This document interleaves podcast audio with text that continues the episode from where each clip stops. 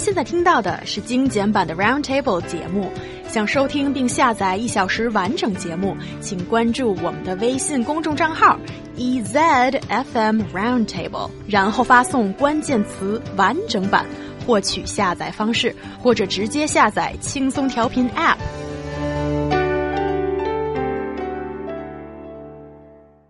Samsung has finally decided to recall all the Note 7 smartphones sold in the Chinese mainland and pull the model from sale last Tuesday. Yeah, but that's after one month since Samsung have recalled the models sold in many other countries such as the US and South Korea. And this has led a lot of Chinese customers in wondering why is there differential treatment according Right. to countries. So first of all, guys, why do we get a late recall policy from Samsung? First of all, shame on you, Samsung. But let's talk about it. on September 2nd, Samsung Electronics Co. Ltd. said that it has decided uh, that sales would stop and they would recall the Galaxy Note 7 smartphones sold worldwide. Congratulations to all of you Apple Chapel worshippers out there. You avoided a bullet. but those who did buy this phone would find that the faulty battery resulted in 35 explosions reported by users. Now, I want you to remember this because it's important. Worldwide. 35 worldwide, okay? And had even caused uh, some severe fires, okay? So, Samsung said the company would suspend sales of the faulty smartphones and replace the already sold Note 7 with new ones regardless of when consumers bought the device. Now let's talk about specifically China. So at first, you know, 2.5 million Note 7s from all parts of the world, excluding China, uh, the Chinese mainland, were recalled. And basically, they said uh, that they weren't recalling it immediately from China because they had a different battery supplier. Actually, we found out that the battery supplier was kind of a branch under Samsung, okay? Um, but later, the company did announce that it would recall 1,858 Note 7, saying it was a they were test phones. They were just making sure, and and they did want to reassure users officially, and they did so, saying that these phones were still in the Chinese mainland, were still uh, not not uh, dangerous. Okay, so. Uh, Actually, they were. There have been 20 cases of this model catching fire or overheating in the Chinese mainland due to battery deficiency. Now, the reason why I had said 35 worldwide is because that's worldwide. This is 20 just in the Chinese mainland. It was obviously super huge negligence on their part. Just as many, just in one country to have, uh, explode basically. And so I think it is a big deal. I'm not the only one. Air China, China's flagship, uh, or yeah, flagship carrier, started to ban um, the phones. Uh, Shanghai-based China Eastern, Spring Airlines, and Hainan Airlines would follow in suit. Um, this has lost the company tons of money. So, first of all, because of that, I do want to say that I do think this was pure on the the part of uh, Samsung releasing this phone. I think it's pure negligence. They've lost billions of dollars. I think if they knew this was going to happen, they wouldn't have released the phone. Someone's in deep trouble in Samsung for doing this. But I also realize a lot of people can see this as a lack of respect for China. Being, why did you recall it in all these other countries and then wait a month later to do that for us? You're speaking the mind of so many Chinese consumers. But let's remember, if they would have released the phone, um, they wouldn't have released the phone knowing that they would have lost all this money. I think there was negligence and they're a business. So I think they just thought, oh, this is definitely just the battery. They weren't sure yet. And so they recalled all these phones and then they looked at the Chinese mainland and they're like, I mean, China's such a consumer based economy now and people are buying phones right and left. It doesn't make sense why they would do this. I think they honestly thought that the battery was the issue in the Western phones and not so much in the phones sold in China. And they're paying for it now.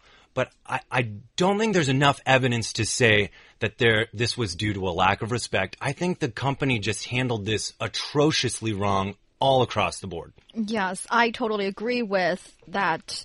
Um, the company is not doing this because they don't respect Chinese consumers, but for because there are too many details in this story. So I'd like to say that at uh, on September the second, they decided to recall all the phones, and it was not for Chinese mainland, and uh, it was uh, September 29th that they decided to say that China uh, to make apology to Chinese consumers over its faulty product and promise it would recall.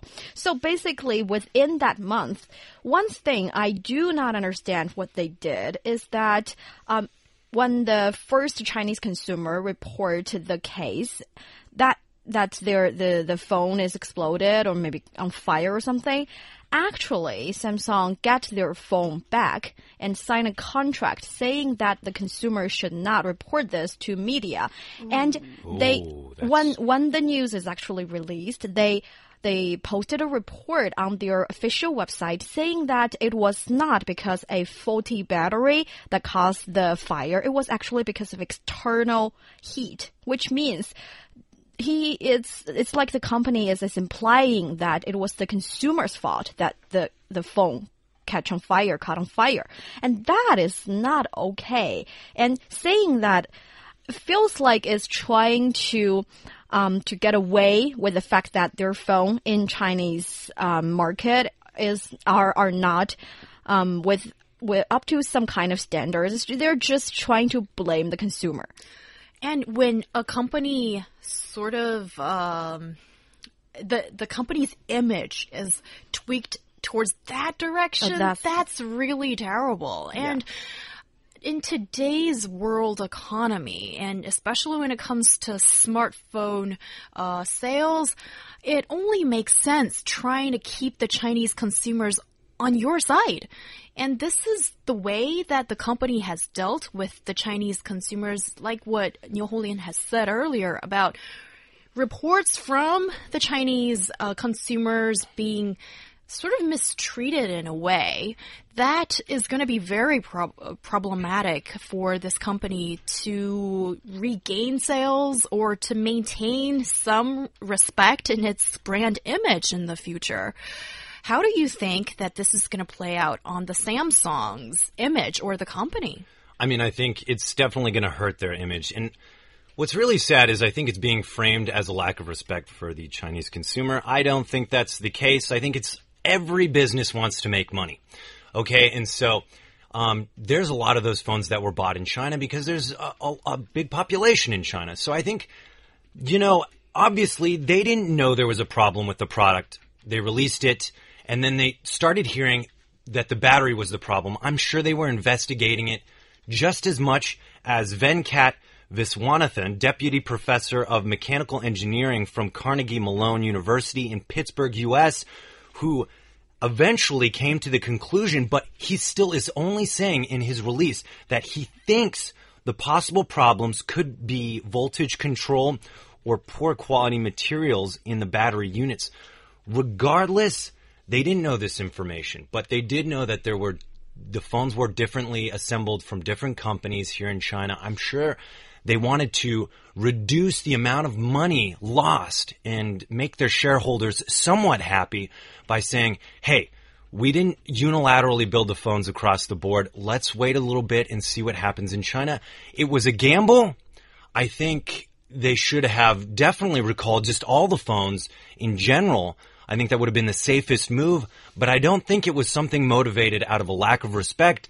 I think it was something motivated out of there were two different kinds of Note 7s assembled and they were just completely negligent.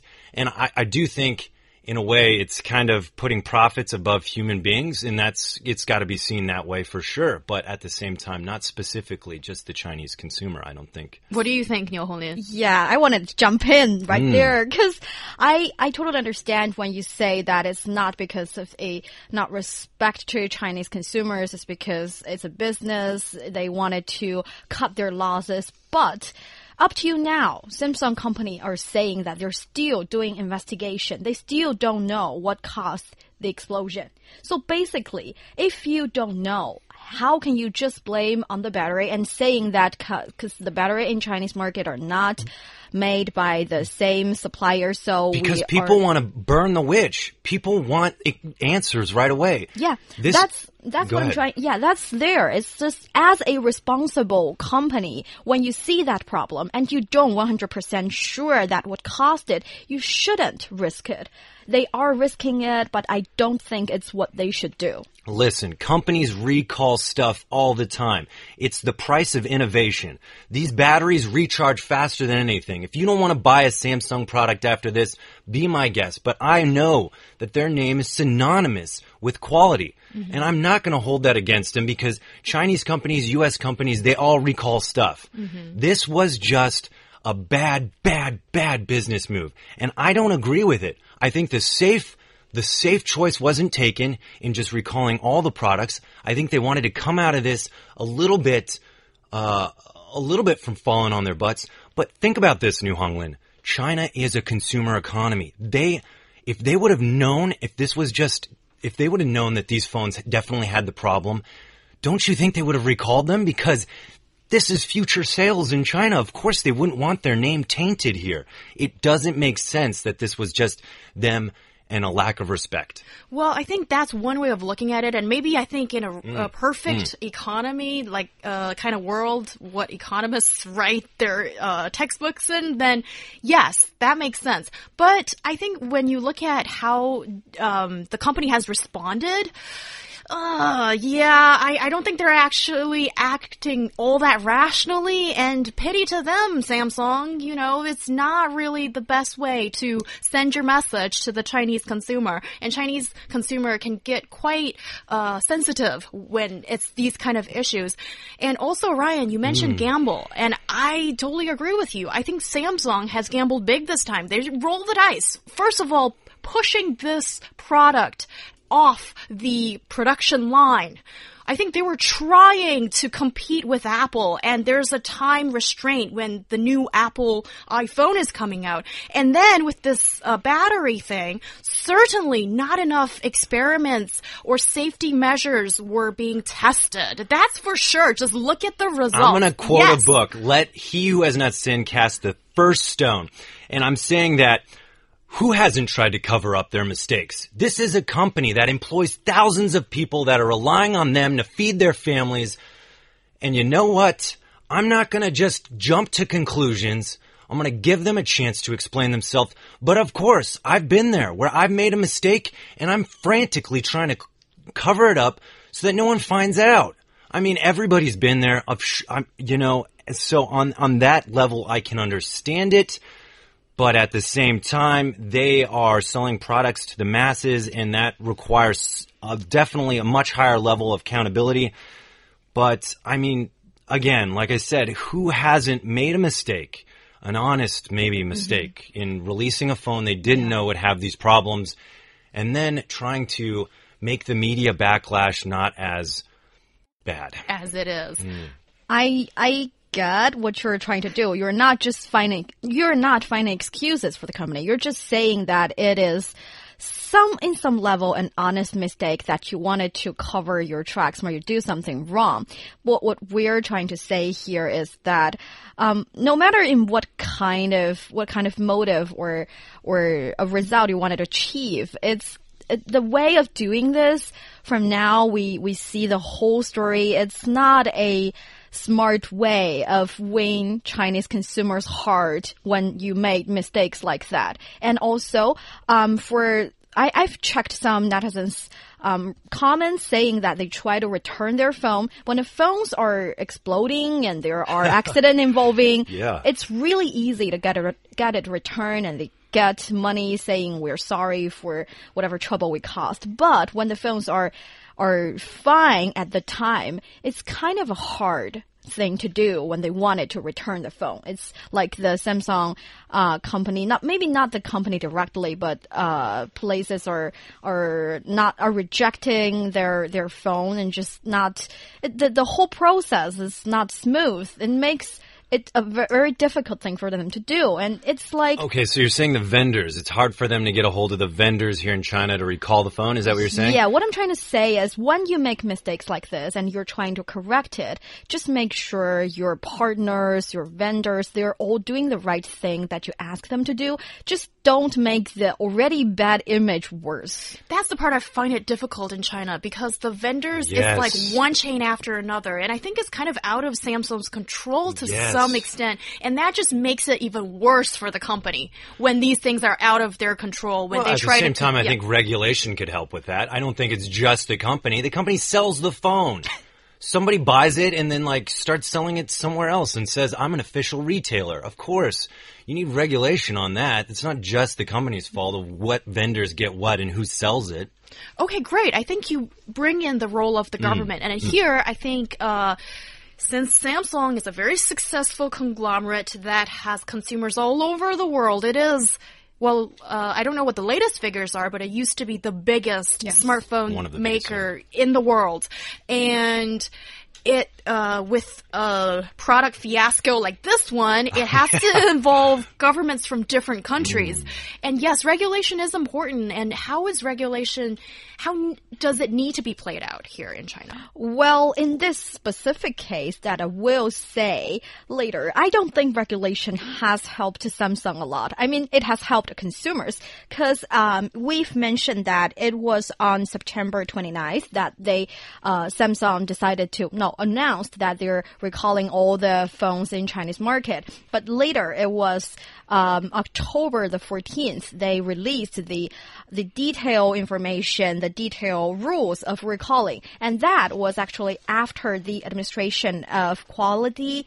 Uh, quanti- quality supervision, inspection, and quarantine says that we need you to make sure you um, make make it up to Chinese consumers, we need to make sure even they lost their receipts, you still return, you still accept to return their phones. And that is like, it's like Chinese government are pushing for the Samsung company to do this, even though maybe it was Samsung company's initiated thoughts. I mean, it's kind of making netizens saying that, oh, it was only because government has give you some certain kind of rules, so you do that. You don't respect us. You're just maybe have some respect to Chinese law. And that is not good for the company. Yeah, I think in this, you know, I think Samsung messed up. Uh, I think they tried to cover it up, and uh, as much as they possible, like uh, as much as possible, to stop media backlash. I don't think this was a specific target of a specific group of people to disenfranchise them. Um, or, or at least I'm not going to jump to that conclusion because I don't think the evidence is there. I'd be interested to see how the U.S. deals with uh, companies that haven't recalled foreign companies that haven't recalled things that cause problems like this. Maybe the U.S. or, or countries in the West have much stricter regulations that these a company like Samsung's like, oh my God, we've already had 35 explosions. Pull it all out because we know the West have we'll never be able to sell there again. Their regulations are so strict. And in which case, are they the same in China? I don't specifically know, but I'd be interested to see that because maybe if that's not the case, then China can really buff up its regulations so that a company that does something so silly like this is held accountable and will make sure that if there's a problem or even a slightest hint of a problem, they take the correct form of action so that people are safe here. That's wonderful. What you just said, well, rationality does shine on Roundtable from time to time. It does. We are rational people. Yes, I think that's very objective, and thank you very much, Ryan Price, from spelling that out. Because for Chinese consumers, I think sometimes we are overly sensitive, and sensit- Everybody is, I But sensitivity sometimes comes from deeper inside, there is a sense of lack of confidence of some sort. And whenever, let's say like Samsung or Apple, you know, these major companies that are not treating customers from uh, different countries in the same way, immediately the answer, the the conclusion that we rush to jump onto is that discrimination. They're not treating us right. But sometimes I think we need to look at deeper reasons, like how the business is run, how does the operation, uh, how is it conducted in a country, and also government supervision, like regulation, um, what Ryan has just mentioned, and all of those factors can influence, will influence the decision and announcements that companies make. So here, I think this is going to be one of those case studies that I'm sure all business schools will be citing from now on. And it'd be interesting to see how Samsung will try to get itself out of this, this slump, you know? Oh and- my God, it is such a slump. and also, I'd like to ask Mm. you guys about recalls in China in general, because this is not the first time that a major foreign company has been, um, you know, not doing very well in the sense that, um, you know, when something ha happens and then it tries to pull the products out, but just not going that well. Right. I know that IKEA had a problem uh, with one of its uh, 36 million dress in dressers of the Malm line. I think Malm. Anyways, uh, basically had to do with like uh, some screw thing that would result in possibly your baby getting crushed. And so, yes, there was a, a recall in the U.S., but and later we found that the recall would happen at, in China. So there was that delay. Maybe that also points to some kind of regulation in these kind of companies that would support something we, like we've just said. Basically, I do think this is a case study. It needs to be closer, closely examined to find out what's going on so that people are protected all over the world. Yes, and to the consumers, we we are saying that maybe you can be more rational about the cases and be more objective. But to the company, I'd like to say that you can't ask your consumers to do that. You should do your thing and make sure your products are safe. Yes, and otherwise, how can people use it in the future and want to trust your brand, especially when we're talking about smartphones? That is such a personal item to us these Yeah. days. We have it in our pockets, in our hands, sometimes in our beds. Sometimes near our butts. Yeah, yeah, yeah, Ryan. so basically, you need to keep it safe in order for future customers to want to buy this stuff.